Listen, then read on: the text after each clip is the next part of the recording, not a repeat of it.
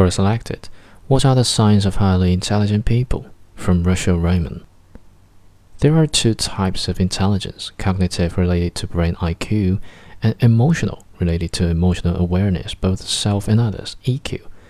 I don't know what intelligence the question is referring to, so I'll answer the possible signs for both in brief.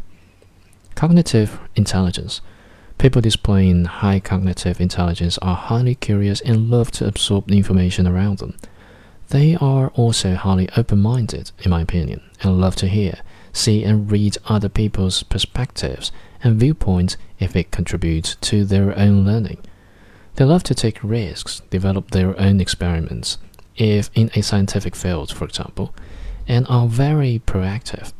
They set their own goals, achieve them, and then set new goals. They tend to be more rational in their decision making.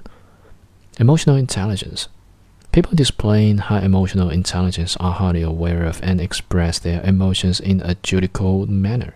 They tend to be good listeners, sometimes to a fault, and are good at handling interpersonal relationships.